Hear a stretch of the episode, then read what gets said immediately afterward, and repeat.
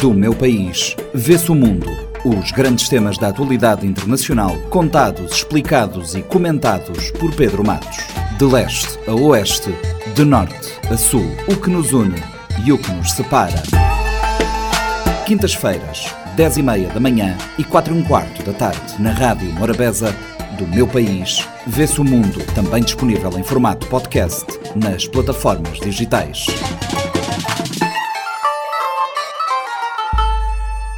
Do meu país vê-se o mundo, encontro semanal com atualidade internacional, comentada pelo professor de Relações Internacionais Pedro Matos. Esta semana, Pedro, rumamos à Europa, um ano de guerra na Ucrânia, conflito que se previa como rápido, mas que se prolonga no tempo. O que fica destes 12 meses de conflito? Olá, caros ouvintes. Ah, após um ano de conflito, o impasse continua. De certo modo, o que fica depois desses dois meses de conflito mostra o quanto falhamos enquanto nações que deveriam buscar incessantemente a paz e a cooperação, tendo em vista as lições da Primeira e da Segunda Guerra Mundial, nós também, analistas, falhamos nas previsões. De certa forma, a, a maioria a, das análises apostavam num, né, numa vitória russa e do seu domínio total na Ucrânia em questão de dias após a iniciada essa operação, nas palavras do Vladimir eh, Putin. Moscou encontrou uma, uma resistência não, não calculada pelos próprios estrategistas russos, sobretudo quando a Ucrânia começou a receber apoio da União Europeia e também dos Estados Unidos é. Falhou-se também a estratégia de Putin, que inicialmente estacionou as suas tropas na fronteira com a Ucrânia, cujo objetivo fazer frente à expansão da OTAN e da União Europeia e na sua região eh, de influência.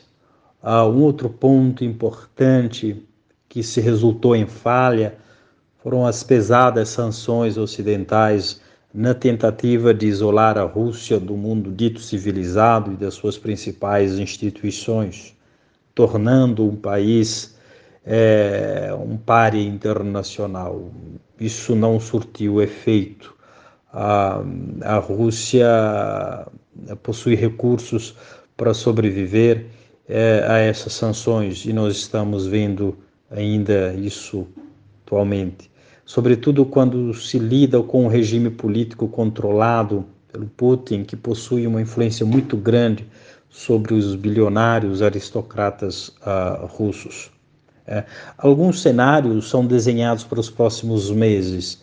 A Rússia pode enfrentar um, uma grande perda na medida em que tem ficado cada vez mais difícil mobilizar tropas internamente é, lembrando que ainda há um número significativo de pessoas ah, na Rússia a tentarem fugir para, para outros países em busca ah, de melhores condições da paz e, sobretudo, para ah, não alistar. Né?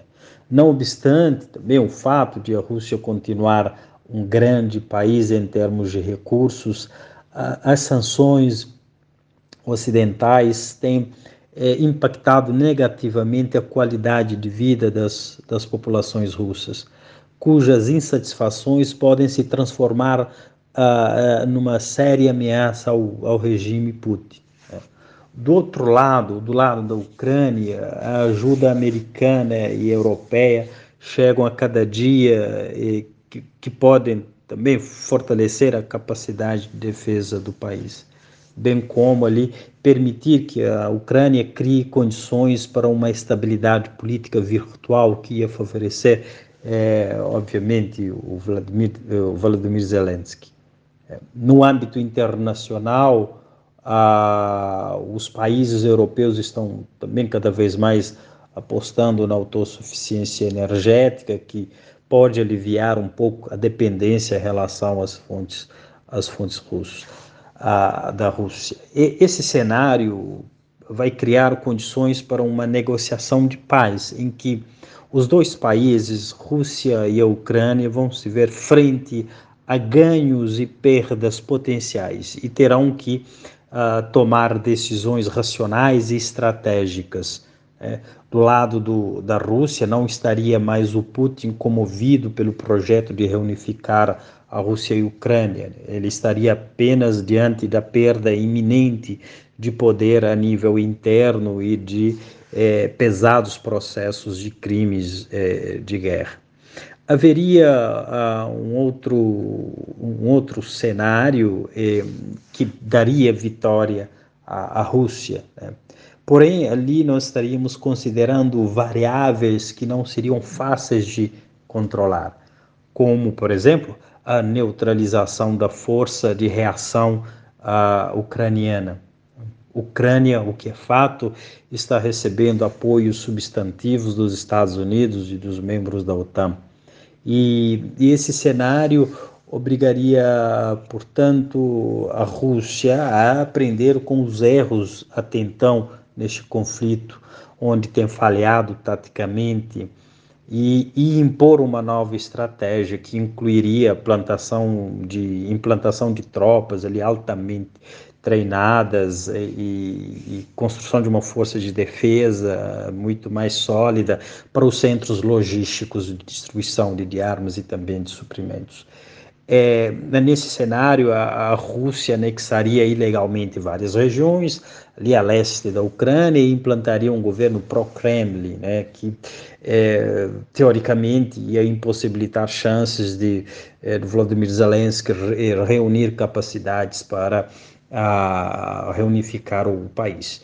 É, é, um, é um cenário que, a nível internacional, é, demandaria um grande apoio da China à Rússia. Né? Lembrando que um, as coisas entre as duas principais potências, a China e os Estados Unidos, não, estão boas nos últimos, uh, nas últimas semanas, com os episódios de balões é, espiões, segundo as informações ah, do governo norte-americano. Né? Nós podemos, além desses dois cenários, cogitar o terceiro cenário, que seria a continuação do conflito nos moldes que é, é, ele se apresenta hoje, com batalha em várias localidades, problemas dos dois lados, em reverter o quadro a uma posição claramente dominante, desgaste e mais desgastes e também perdas e mais perdas humanas ali entre esses dois países. No teu entender, o risco de um conflito de larga escala é real? Vai depender muito do que estaríamos a nomear de conflito e também de larga escala, pois em certa medida este já é um conflito que está afetando quase todos os países do mundo, direto ou indiretamente, quando nós é, nos vemos diante dos, é, dos preços, do aumento dos preços dos a, dos bens da primeira, da primeira ordem, né? É, de certa forma nós já estamos no, no conflito. Né? E quando se fala da, da questão de envolvimento, as principais potências também estão envolvidas. Estados Unidos, potências europeias, China, é, mesmo com uma atuação ali menor, mas estão sim envolvidos nesse conflito. Todavia, se tem a ver questão de conflito em larga escala, com o transbordamento do conflito e para outras regiões, eu penso que não. Não haveria um interesse, sobretudo dessas potências, dessas principais potências, é, que o conflito se alastrasse. Né? Então, o interesse é manter a, que o, o palco seja apenas a, a, a Ucrânia. Hum. E, diante dessa dessa pergunta, eu acho que os países ocidentais têm um papel importante nesse processo, sobretudo para que não, não se chegue ao, de fato a um, um, um, conflito em larga escala real em termos da mobilização de, de forças armadas. Né? E, e para isso os países, esses países ocidentais precisam estudar o timing certo para cultivar uma ideia de negociação de paz é, genuína entre os dois lados. Porque se chegar a, a um ponto em que haja uma deterioração do poder é, por parte da, da Rússia, também da, da Ucrânia, sabe-se lá, fatores é, futuros, né? Sobretudo, hipoteticamente, se a Rússia tiver que continuar com essas sanções e problemas econômicos, ah, que acabaria fomentando um caos, isso vai atrapalhar a própria capacidade do país assinar um acordo. Ah, nós estamos falando, portanto, de uma questão de liderança, é, numa eventualidade de o Putin sofrer algum tipo de desgaste sério de poder. É, por outro lado, armar a, a, Ucrânia é uma manobra que deve ser vista com muita cautela e de olhos nos movimentos da Rússia ao mesmo tempo, que é, nós estamos falando de uma potência nuclear, né, que pode forçar o Putin à última escolha trágica, que é usar as armas uh, nucleares nesta guerra com o objetivo de atingir os países que estão apoiando a Ucrânia, essencialmente Estados Unidos e os seus aliados europeus. E ali, sim, a tragédia seria real para todo mundo. E como se constrói um caminho para a paz? Construir um caminho para a paz é um, um processo complexo e, multifacetado que vai requerer esforços é, colaborativos e a consciência de perda para os atores envolvidos. Né?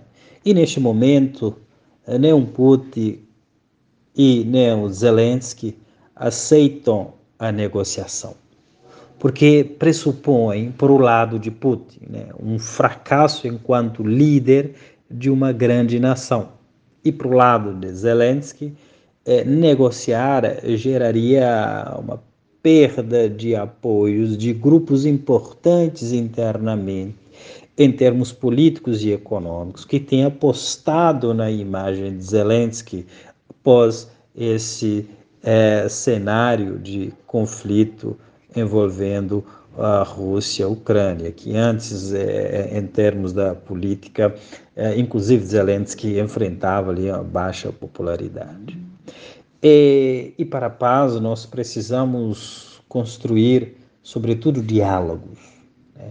E nisso acho fundamental o papel dos países ocidentais, que já citei anteriormente, é, mas inclusive de um país, o Brasil, que tem nos últimos dias ha tocado nesse assunto. O presidente Lula tem defendido a saída negociada uh, do, do conflito e, e deve-se também uh, fortalecer nesse âmbito a cooperação internacional. Eu fico muito preocupado como o Ocidente define e pune a Rússia. É, nós estamos falando de um, de um regime fechado, não sabemos o que acontece internamente, não sabemos se as informações que chegam às nossas mídias são aquelas verdadeiras ou não. não sabemos se esta guerra é do interesse da maioria da população russa. É? Portanto, no mundo pós-conflito, seria muito importante saber a quem punir, para que, ao tentar punir o país, o povo não seja punido. É? isolar a Rússia seria a pior escolha dos países ocidentais é, nesse caminho para a construção da paz mundial. Do meu país, vê-se o mundo. Os grandes temas da atualidade internacional, contados, explicados e comentados por Pedro Matos. De leste a oeste, de norte a sul, o que nos une e o que nos separa. Quintas-feiras, 10 e meia da manhã e 4 e um quarto da tarde, na Rádio Morabeza, do meu país, vê-se o mundo, também disponível em formato podcast nas plataformas digitais.